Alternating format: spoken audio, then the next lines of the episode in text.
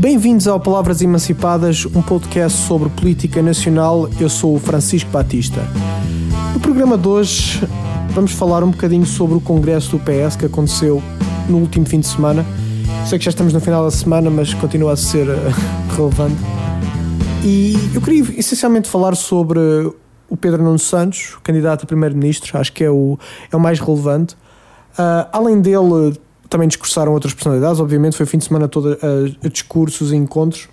E acho que o, o mais relevante é, é, é, o discurso de Pedro Nuno Santos, o, como é que ele se apresenta, porque as eleições são concentradas no, no Primeiro-Ministro, apesar de ser uma eleição parlamentar, portanto, quem vai a votos são todos os deputados, mas concentra-se no Primeiro-Ministro, portanto, vamos focar-nos nele um bocadinho. E no, no discurso que ele fez, no discurso final, e como é que ele se apresenta e, e, o que eu achei de, de ver o, Pedro Nuno Santos, ele tem aquele, aquele carisma, aquela maneira de falar uh, dele assertivo, que muitos indicam como revolucionário, grande revolucionário, grande esquerdista do país. Mas olhando para o discurso, eu acho que mais importante do que, do que a posição dele como revolucionário ou da posição dele como homem forte é que é um discurso concreto. Ele apresenta-se com uma visão do país, construtiva. Nós podemos eh, concordar ou, não concordar com a ideologia dele, mas ele tem vincada uma maneira de organizar o país. Ele fala sobre um governo que participa na economia, não arbitrariamente, mas com escolhas, com maneiras de investir em setores concretos, investir nos setores e não investir noutros. E e isto é muito importante porque do outro lado, do lado do PSD, não temos a mesma visão ou não temos uma visão. Temos uma amalga de críticas ao governo atual, uh, ao PS, aos oito anos e uma ideia de vamos baixar impostos, mas não temos uma visão de sociedade, não temos uma visão de país. E o Pedro Nuno Santos com alguma coragem, porque em Portugal às vezes parece que se leva a mal alguém ter uma ideia vincada quando se candidata a primeiro-ministro, mas ele tem a ideia de, ok, nós vamos governar, vamos estar presentes na economia, vamos ser um governo forte, mas estratégico e com a ideia de avançar o país e de modernizar, de dinamizar a economia.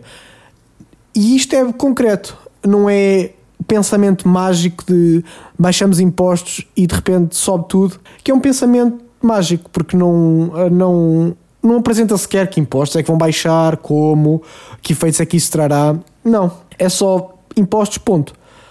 Uh, nem há sequer ah, uma, uma visão além disso, porque, ok, estou lá há 4 anos, baixo impostos no primeiro, o que é que acontece no ano a seguir? Não, e, e Pedro no Santos, isso é, é, acho que é de valor porque mesmo que não se concorde com essa visão do país, acho importante haver essa visão para podermos. Ok, agora vamos discutir a visão. Vamos ver funciona, não funciona, concordo, não concordo. Em vez de haver. Não haver isto. Em, em, há, em vez disso, existe um vazio de ideias. E isso é muito difícil de discutir. Eu não consigo discutir um vazio de ideias. Não consigo discutir vou baixar impostos, ponto. E Pedro Nuno Santos nisso apresentou-se como alguém com ideias. E além disso, além desse vinco ideológico, dessa visão de sociedade, apresenta-se também como alguém que faz. É interessante porque uma das fraquezas de Pedro Nuno Santos é ele ter esta história recente no governo, não, não do WhatsApp, que acho que isto não interessa para nada do WhatsApp da Alexandra Reis, mas mais da ter avançado com o aeroporto, depois foi cascado pelo António Costa, teve de pedir desculpa e teve de apresentar-se como um ah, errei, minha culpa. Isso, quer dizer, é, é um erro que teve perante todo o país. Uh, temos também a, a ideia dele de, da TAP, o investimento na TAP, temos o investimento na CP, todo, todo o percurso dele é bastante público ultimamente e houve alguns erros crassos uh, durante, durante esse período. E isso é a grande fraqueza dele em termos de. Ok, ele cometeu este erro, este, este, este, e agora vou para um debate, vou para. Vou apresentar-me ao país e rapidamente o meu adversário pode dizer: Olha, mas não resolveste a habitação. Olha, tens uh, esta questão da, da, da, da TAP, tens esta questão do aeroporto. Como é que reages a isso? E ele não tem nada de volta para apontar, porque Montenegro nunca teve na governação. Quando foi líder parlamentar foi há oito anos. Portanto, não tem, não tem esse percurso que tem vantagens e desvantagens. A vantagem neste caso é não tens esses erros tão públicos e ele teve erros muito públicos. Aliás, é que foi colocado numa pasta habitações e infraestruturas com muita, com muita atenção, muito mediatismo. E ele, o que é que ele faz? Neste congresso, e acredito que seja o discurso no resto da campanha, o spin que ele faz é eu errei porque faço, eu errei porque decido. E é, é um spin interessante que não sei como é que vai ressoar uh, com o povo, com o eleitor médio, mas pessoalmente acho que é uma maneira interessante de virar aqui um bocado o jogo, porque o que, o que estes oito anos foram caracterizados foi um pouco por falta de fazer. Às vezes nem sempre, uh, nem sempre por culpa do governo, porque houve um período em que o que se fez foi reverter certas coisas uh, que tinham acontecido no governo de Passos Coelho, depois houve também a pandemia, mas sente-se, eu acho que o sentimento geral é que não se fez tanto como se podia, não se avançou como se podia, não se decidiu como se podia. Quer dizer, estamos ainda a discutir o TGV, a discutir o aeroporto, a discutir eh, a ferrovia além do, além do TGV, a discutir a, eh, a habitação e, portanto, há esse sentimento e apresentando-se como eu faço, eu tentei, por isso, pronto, tenho os meus erros, mas tem mais só erra quem faz, dos erros se aprende. Acho que é um discurso interessante que não sei como é que, como é que vai como é que isso se vai manifestar depois em termos de, de eleições, em termos de, de recessão, porque ao mesmo tempo não sei se as pessoas estão com paciência para isso, não sei se elas acreditam, porque ao mesmo tempo que eu digo que é um discurso interessante, não vou fingir que é um, uma, uma inovação política ou algo que, que, nunca ninguém tinha pensado antes. Hum, mas não deixa de ser interessante, não deixa de ser um, um bom discurso, mas pode também dar este ar mais de ok, isso era o que é normal dizer, mas a, verdade é que erraste e eu não quero um político que vá experimentar, que vai errar e podem achar que Montenegro nesse caso é seguro. Por outro lado, pode passar a ideia que Montenegro é ineficaz, que Montenegro também não faz, ou que vai, quando Montenegro fizer, também vai errar. O que neste caso isto não é uma crítica ao Montenegro, é isso aí eu acho que, sendo Spino ou não, Pedro Nuno Santos tem razão, só erra quem faz, tomar decisões, quando alguém toma uma decisão, sabe que pode errar, sabe que pode ser, pode ser a decisão errada, no entanto é melhor do que não fazer. E isto é, vai ser o fio condutor e vai ser um bocado a, a regra uh, desta campanha, acho eu, de Pedro Nuno Santos, vamos ver como é, que, como é que resulta. Além disso, além deste discurso que teve a parte ideológica e teve a parte do spin da narrativa pessoal de Pedro Nuno Santos, ele tem feito várias entrevistas em que tem tem-se mostrado uh, moderado, tem-se mostrado que ele é privilegiado, mas por isso é que, é que sente-se injustiçado com as diferenças na sociedade e que essa, essa posição de privilégio não, não o retirou dessa revolta e não o retirou o interesse por resolver os problemas sociais. Além dessa, desse spin, que é um spin pessoal, tivemos também medidas. E ele tinha dito antes do discurso que ele ia apresentar medidas.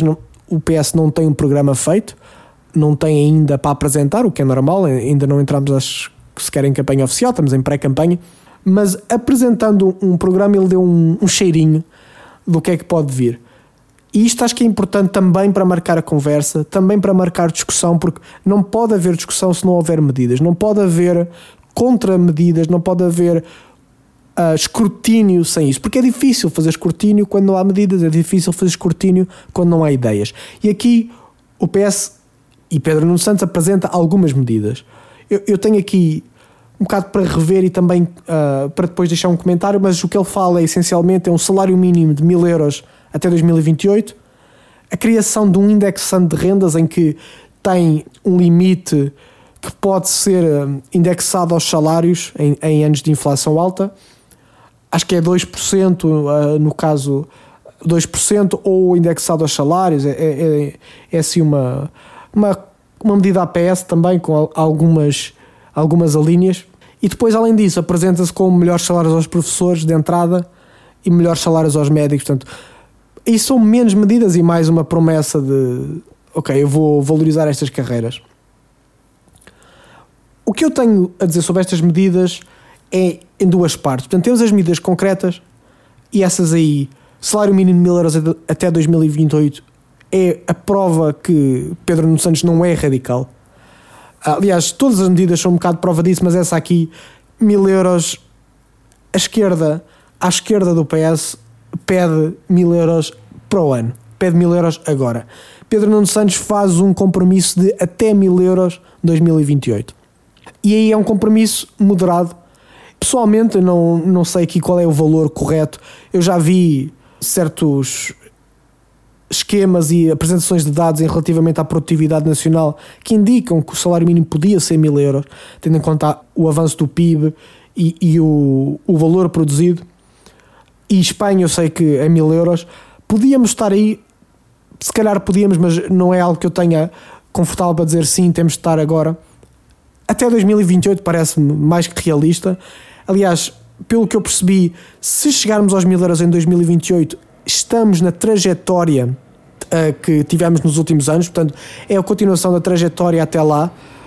O que é tal continuidade, não é radical, é ok, vamos continuar a subida como temos estado e a subida como temos estado tem sido muito positiva e tem sido um contraste com o que se manteve e o que não subiu nos últimos anos. E portanto, é uma medida que eu acho que é dentro do, da continuidade e acho que é positiva. Não é radical, não é impossível. Estamos aqui a falar de, do que faz sentido. Relativamente ao indexante de rendas, o meu problema com esta medida não é a medida em si, porque é verdade, deve haver um indexante, as rendas não devem poder subir aleatoriamente todos os anos, especialmente quando os salários não sobem, quando outros anos a inflação, existem outros fatores, quando o Euribor pode não subir, portanto estamos aqui a falar de um controle de mercado que existe noutros sítios, não é o congelamento de rendas, não é, não é um, um, um desse tipo de medidas, é simplesmente ok, tudo tem regras, tudo tem subidas, não podemos deixar que a habitação esteja completamente condicionada ao mercado. A habitação não são os iPhones, não é, não é um bem. Uh, não é um bem de luxo, estamos a falar de um direito que até é um direito que está na, uh, na Constituição, portanto, haver limites faz todo sentido e não é um limite irrazoável, está, quer dizer, uh, está ligado à valorização, porque além das rendas, há a valorização do imobiliário que existe também, portanto, estamos a falar de uma valorização, uma renda acima disso. Estando anexando aos salários, faz sentido que quem é um arrendatário, quem não produz, não possa também começar a ganhar mais do que o salário, do que quem produz. Portanto, a atividade produtiva deve ser ter maiores subidas do que a atividade não produtiva, porque senão estamos a retirar da economia produtiva para dar à renda que, que não é não é o, sequer o propósito que nós queremos em termos de sociedade. E se a ideia é combater isso com mais oferta, mais oferta, mais oferta, nunca se vai construir a uma velocidade que permita isso. Há o, o tempo que demora a, a, construir e há também os custos dessa construção. Não vai ser a mesma coisa do que uh, produzir mais iPhones ou comentar a produção de um carro. Portanto, não é suposto ser gerido da mesma maneira e o indexante das rendas faz todo o sentido e é uma medida que se calhar até já devia haver antes. O meu problema com esta medida, porque eu comecei a dizer que tinha um problema, mas afinal não tenho, não, mas eu tenho um problema porque não é suficiente. Porque uh, o indexante das rendas protege quem tem rendas hoje, quem hoje consegue arrendar a casa. E, não é, e até pode estar a conseguir arrendar a casa com a corda ao pescoço. Ou seja, pode estar no teu limite. E isto é a salvação do teu limite, não é a salvação e tens a vida melhor. É ok, a tua vida não piora. E bloqueia ou pode bloquear a entrada no mercado de novas pessoas, a, a renda de novas pessoas, portanto, impede, e todos os anos há pessoas que querem sair de casa, toda, to, seja por fim escolar, seja porque casam, têm filhos, isto está sempre a acontecer, portanto também é preciso assegurar que quem procura casa pela primeira vez, ou quem procura uma nova casa, tem essa casa, consegue arranjar essa casa. E essa, esta medida não faz isso e esse é também um problema, até é capaz de ser o maior problema. Porque se nós conseguirmos que as pessoas consigam arrendar, se conseguimos baixar o preço das rendas, vamos também ajudar a quem está a arrendar agora. E como, como é que se faz isso? Habitação pública, a, a renovação do imobiliário que existe, seja imobiliário público, seja imobiliário que está em desuso. Isto foram coisas que foram introduzidas no Mais Habitação um bocadinho, mas não é o suficiente. E não é o suficiente alguém que quer investir na economia também tem de investir na habitação porque é fundamental que exija habitação, especialmente se queremos atrair talentos, se queremos crescer a economia, temos também de proporcionar habitação e temos de proporcionar educação é, e, e por isso os professores têm de ter casa, saúde, condições, os médicos têm de poder viver e, portanto, mais habitação. Não é construir desenfreadamente, nem é baixar os impostos da construção, porque de repente isso vai magicamente eh, tornar o mercado. Neste caso, é, o Estado tem de intervir diretamente, não com subsídios, mas sim com construção, aumentar a oferta, porque não existe oferta. Existe muita procura, não existe oferta.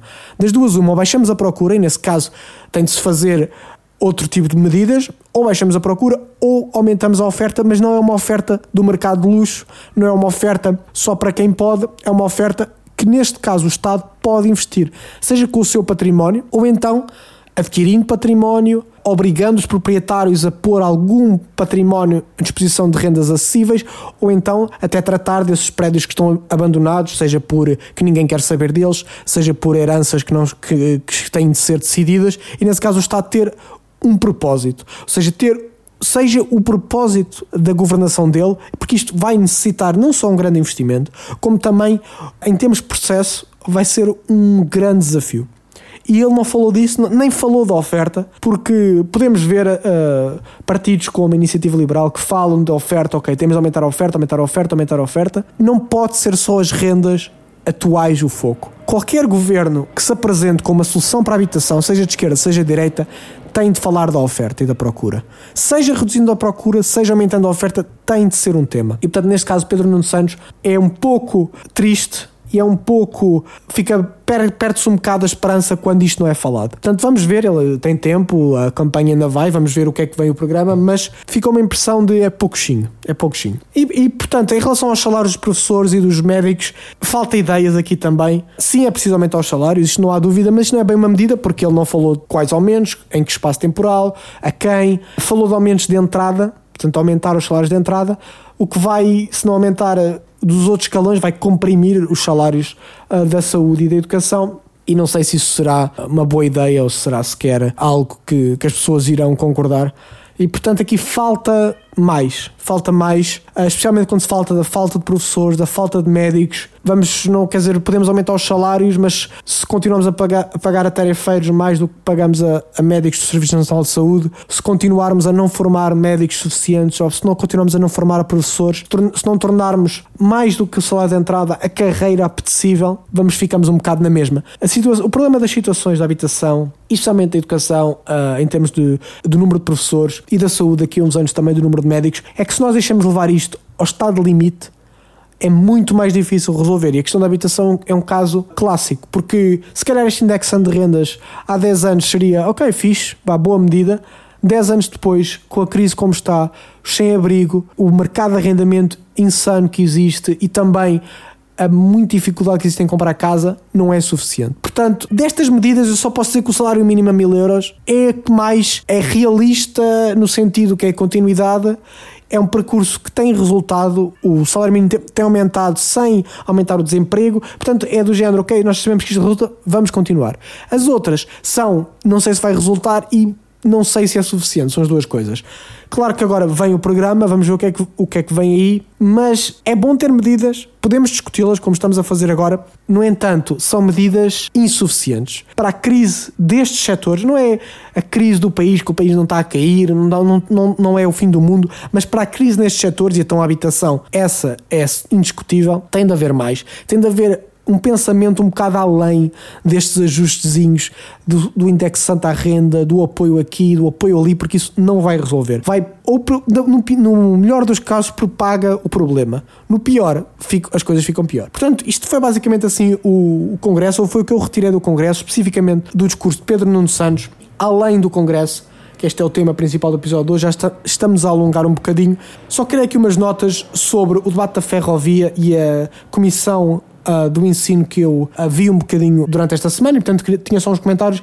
Relativamente ao debate da ferrovia, foi finalmente aprovado abrir concurso para o TGV. Houve aqui alguma polémica porque era preciso abrir concurso até uh, 20 e tal de janeiro, porque se isso não fosse feito íamos perder milhões de apoio do, uh, da Europa e portanto voltou-se a falar de TGV, um assunto que já vem, vem de trás, quer dizer, o, Guterres falou disso, o Durão Barroso mandou para trás, o Sócrates falou disso, o Passos Coelho mandou para trás e agora oito anos para, para voltarmos a, a abrir um bocado a os cordões à bolsa para fazer esse investimento, um investimento que é muito importante para o país. Portanto, houve aqui um debate porque o PSD parecia que estava a recuar e depois houve a pressão de isto tem de ser até agora e foi aprovado. Vamos abrir concurso. O que eu tenho a dizer sobre esse debate é menos o debate em si, mais a prestação do PSD, que foi, francamente, um pouco, uma, um pouco vergonhosa, do deputado do PSD que abre com todo um discurso sobre a saúde, sobre a educação, tudo menos sobre a ferrovia. Começa a falar da ferrovia quase 3 minutos dentro da sua interpelação, uma interpelação de 5 minutos, mais de metade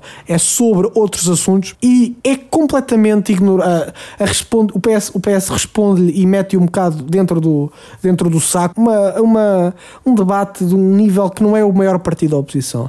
Tanto que até o Chega comentou e disse que ele não falou sobre a ferrovia ou mal falou sobre a ferrovia. Portanto, quando o Chega acusa o PSD de estar a fugir ao tema, sabemos o nível em que está. Além do tom de greitar, barulho, este não é um partido sério neste momento. Não é um partido que se possa confiar o governo. Não só pelo discurso antes, pelas dúvidas em relação ao TGV, pelas dúvidas em relação ao aeroporto, mas também porque quando se chega para discutir, não tem ideias, não tem propósito, só tem discursos de campanha vazios e demagogos. Muito fraquinho. Relativamente à Comissão de Ensino, há, há, aqui dois, dois pontos. Um que não tem a ver com a Comissão de Ensino, mas tem a ver com a resposta do Ministro ao deputado do Chega. O deputado do Chega faz uma série, uma série de perguntas, uma série de acusações, que é o Mitar Ribeiro, que é alguém que não gosta da escola pública, alguém que, que escreveu escreveu mal sobre a escola pública. O Mitar Ribeiro faz todo um discurso sobre o ensino, mas o que me chamou a atenção não foi o discurso, porque entre acusações que não têm a ver com o tema ou acusações que não têm a ver com o governo, o que eu tenho a dizer é mais sobre a resposta do ministro que começa a entrar em discursos sobre a extrema-direita, sobre nada sobre o tema, mas sim sobre chamar fantasmas. E nós estamos aqui a ver também um pouco o que vai ser a campanha,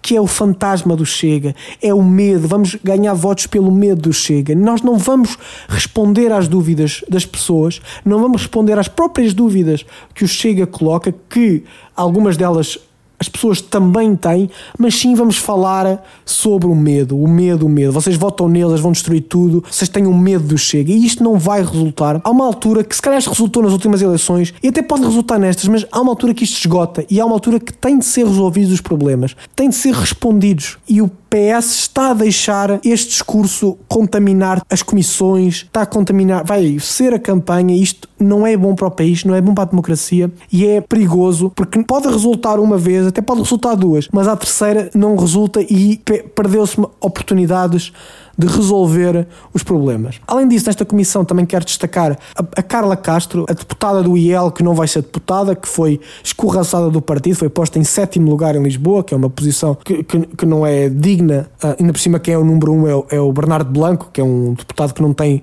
não tem qualidade nenhuma. Aqui a Carla Castro mostra que tem um certo nível, não concordando com o que ela diz ou com o que ela faz em termos de propostas, tem um nível, tem capacidade oratória e de argumento e traz argumentos para o, a comissão. E depois o ministro responde a esses argumentos, ele também respondeu bem, mas houve uma discussão realmente sobre, sobre algo concreto e não um afastar de fantasmas, que é isso que destrói também a democracia, estes fantasmas, e é deixar que a extrema-direita seja o foco e não o que é dito. E para acabar, ah, há um ponto muito importante sobre o PISA, que foi levantado pela deputada do Bloco de Esquerda, que apesar de ser óbvio, é importante continuar a ser, a ser referido, que é, durante a pandemia, Portugal viu uma queda, ou seja, por causa da pandemia todos os países caíram no PISA. Portugal pode ter caído um pouco mais, mas também é importante reparar que num país com problemas de habitação, num país com uma, com uma população menos instruída e uma população mais fragilizada, quando existe uma pandemia que manda tudo para casa, que mete muita da responsabilidade nos pais, possivelmente não têm tempo, não têm capacidade para, para acompanhar os filhos, por muito que seja a qualidade da escola pública ou da escola no geral, um país nestas condições, com má habitação, população com baixos níveis de escolaridade e população fragilizada, vai sempre sofrer mais. E aqui temos, não podemos ser demagogos e tem de se encontrar os problemas que existem, porque eles existem, e não criar problemas que não existem na escola pública. Porque estes problemas são problemas socioeconómicos, são problemas sociais, mas não podemos imputar ao Ministro da Educação estes problemas, mas sim aos outros ministros, ao desenvolvimento do país. Portanto, também quando nos comparamos com outros países, olhando para uh, elementos como o PISA ou outras estatísticas uh, no vácuo, nós não podemos olhar no vácuo, porque obviamente que isto não existe no vácuo e um, no ano de pandemia as coisas não dependem só da escola pública. Todos os outros meios de suporte foram esticados e Portugal, por muito que a escola pública tenha um peso em, nesse, no setor da educação, obviamente, e, neste, e neste, nestes resultados há também um peso do nível da sociedade, da preparação, e aí nós estamos atrás de outros países, nomeadamente na escolaridade, que a ideia é que nós estamos em pé de igualdade nisso, nesse, nesse ponto, não é especialmente se olharmos para a escolaridade de pessoas mais velhas, que, que é menor, e também nas questões da habitação, que tem um efeito, quer dizer, uma criança que dorme na sala, que não tem espaço para a família, em que se calhar está a viver tudo no mesmo sítio, não vai ter o mesmo tempo para estudar, não vai ter a mesma, a mesma disposição, se tem o mesmo, dorme no mesmo quarto com o irmão,